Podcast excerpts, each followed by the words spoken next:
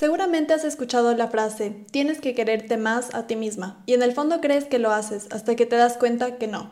Y viene la pregunta a tu cabeza, ¿qué es quererse? ¿Cómo lo hago? ¿Por dónde se empieza? En este podcast te daré tres pasos prácticos que puedes aplicarlos en tu día a día para empezar a quererte más y alcanzar tu mejor versión. Yo soy Paola Chacón, psicóloga clínica, y bienvenidos a Empodérate Podcast. Mi consejo aquí sería que empieces por lo más básico, que es cuidar de ti. Y te explico por qué. ¿Te ha pasado que cuando te sientes mal emocionalmente, te quedas en cama varios días viendo Netflix, no quieres salir o ver a nadie, pasas en pijama y a duras penas te bañas y ni se diga arreglarse? Si esto lo empiezas a hacer por mucho tiempo, inevitablemente empiezan a llegar los sentimientos de inutilidad, soledad y culpa porque sin darte cuenta le estás mandando el mensaje a tu cerebro de que tú no vales tu tiempo. Según el psicólogo Walter Rizzo, esto te mantiene en un círculo vicioso en el que te sientes mal, por eso te quedas en casa y esto te hace sentir más miserable. En cierta forma, estás alimentando estos sentimientos de desprecio hacia ti misma y esto tiene consecuencias catastróficas para tu autoestima. La gente también te puede mirar y tratar con lástima y esto solo afirma tu rol de víctima. Por esa razón es tan importante el empezar por lo más básico, que es cuidar de ti. El autocuidado te ayudará a que rompas ese ciclo repetitivo de una vez por todas. Si puedes, toma nota y presta mucha atención porque empezamos con la parte práctica. Empecemos con el primer paso, y esto es iniciar a cuidar de ti, de tu higiene y presentación. Es decir, Levántate, báñate, cepíllate los dientes, el cabello, ponte tu perfume favorito y ropa que te haga sentir sexy, linda y confiada. Cuando subí este consejo a TikTok tuve varios comentarios que decían, pero esto no es la solución, arreglarme no me va a quitar la depresión. O si me arreglo, estaría mintiéndole a los demás y ocultando cómo me siento en mi interior.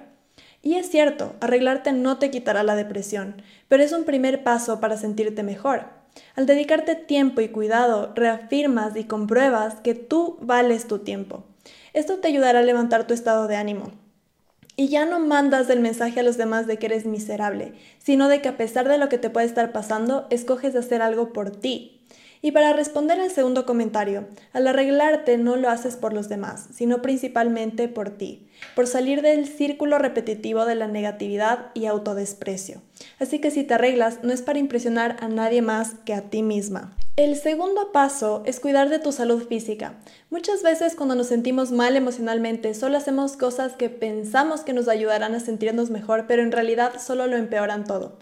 Probablemente cuando estás triste empiezas a comer más y te alimentas con comida chatarra o súper azucarada, o tal vez no comes nada. No te gusta salir y cuando sales necesitas bebidas alcohólicas para tolerar la situación. Dejas de hacer ejercicio o hacer cosas que te hacían sentir bien te quedas viendo pelis o series hasta la madrugada. Esto capaz te ayuda a sentirte bien en el corto plazo, o al menos a no sentirte tan mal. Pero a largo plazo no solo te hace sentir peor, sino te afecta en tu salud. Varios estudios han encontrado que la falta de sueño reduce tu memoria, concentración y calidad de vida. Y creo que no hace falta que mencione todas las enfermedades que puede causar el consumo de alcohol y la comida chatarra. Por esto es necesario que cuides de tu salud física, para que encuentres un equilibrio nuevamente, rompas estos hábitos destructivos y empieces a sanar. Aquí viene la parte práctica. Puedes empezar por hacer 10 minutos de ejercicio, intentar alimentarte bien al menos 3 veces a la semana. Hidrátate, sal a la naturaleza de vez en cuando, camina descalza. Practica yoga, aunque sea por 2 minutos, puedes hacerlo en tu casa, yo lo hago viendo tutoriales de YouTube. Y cuando les digo esto a mis pacientes suelen decirme, pero con 5 minutos de yoga o 10 minutos de ejercicio no voy a perder peso o no va a servir para nada. Y mi respuesta es, lo que intentamos hacer es crear un hábito primero para luego perfeccionarlo. Es la regla de los dos minutos. Consiste en dominar el arte de presentarte todos los días. James Clear. Se trata de incorporar esa costumbre en tu cerebro Imagina que vas a entrar para entrenar para una maratón por primera vez.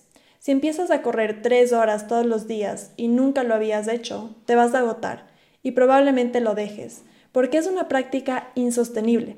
Empieza con pequeños pasos que sean realistas y alcanzables. El objetivo es crear el, hábito. Lo mismo es con el amor propio.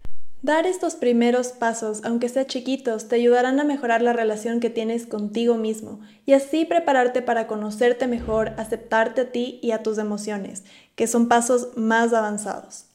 Y ahora el paso número 3, que es cuidar de tu salud mental. Para esto, lo primero que te recomiendo es que cambies el diálogo negativo interno que tienes contigo mismo. En vez de acribillarte y castigarte cuando te equivocas o te sientes mal diciéndote cosas como ¿por qué eres así? Eres una tonta, siempre te pasan estas cosas, no sirves para nada. Intenta hablarte con amabilidad y comprensión, como si le hablaras a tu mejor amiga. Por ejemplo, te han pasado muchas cosas difíciles y estresantes últimamente. Tienes todo el derecho de sentirte así. O no estás sola, el dolor va a pasar, vas a salir de esto. Esto va a cambiar la manera en la que te relacionas con tus pensamientos y te ayudará a quererte y comprenderte más poco a poco. Otro aspecto clave para fortalecer la salud mental es rodearte de personas que te aporten y te hagan bien. Comparte tiempo de calidad con ellas. Puedes salir unos 20 minutos a conversar, tomar un café o simplemente ver el cielo y escuchar música juntos. El objetivo es que puedas cambiar de ambiente, compartir, aumentar las probabilidades de sentir algo diferente a la tristeza y soledad. Incluso puede que sientas ansiedad y eso no importa, el objetivo es salir de tu zona de confort y sentir cosas diferentes. Hay más probabilidades de que sientas alegría, amor y apoyo saliendo que quedándote sola en casa. Otras cosas sencillas que te pueden ayudar a entrenar tu mente son leer 10 páginas al día. Esto te toma unos 12 minutos, que si lo vemos desde otra perspectiva son simplemente 3 canciones, no es nada. Puedes empezar a meditar por 5 minutos y esto es una práctica para que logres calmar un poco tu mente y vivir más en el presente. También ayuda mucho a escribir o expresar lo que sientes.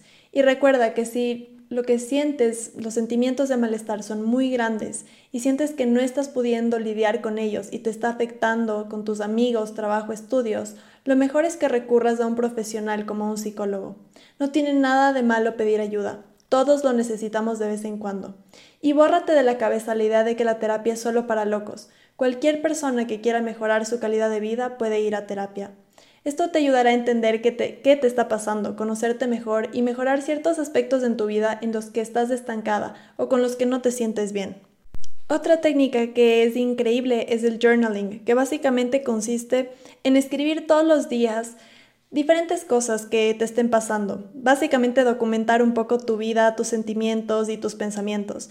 Y muchas personas encuentran este proceso bastante intimidante y esto lo escuché en un podcast que comentaba un actor que en este momento no recuerdo el nombre, pero él decía que muchas veces creemos que tenemos que escribir perfecto o tener todos estos dones de escritura y escribir como poetas y es completamente incorrecto.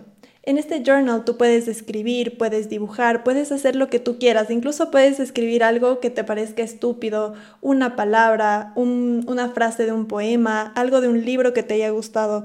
Cualquier cosa no tiene que ser perfecto, no tiene que ser bonito, solo tiene que ser tú, tiene que expresar algo que venga de ti. Y cuando revisas esto en el tiempo, empiezas a ver páginas de días anteriores, años anteriores, descubres muchísimas cosas sobre ti mismo, sobre cómo piensas, cómo te relacionas con las personas, cómo te relacionas con tus pensamientos. Y es de verdad una herramienta increíble, de verdad te la recomiendo. Gracias por escuchar este podcast. Me ayudarías mucho si puedes compartirlo con alguien que pueda necesitarlo. También si tienes cualquier duda, puedes escribirme a mis redes sociales. Te dejo toda la información en la descripción de este podcast. Te deseo un hermoso día y te mando mucha luz y amor. Hasta la próxima.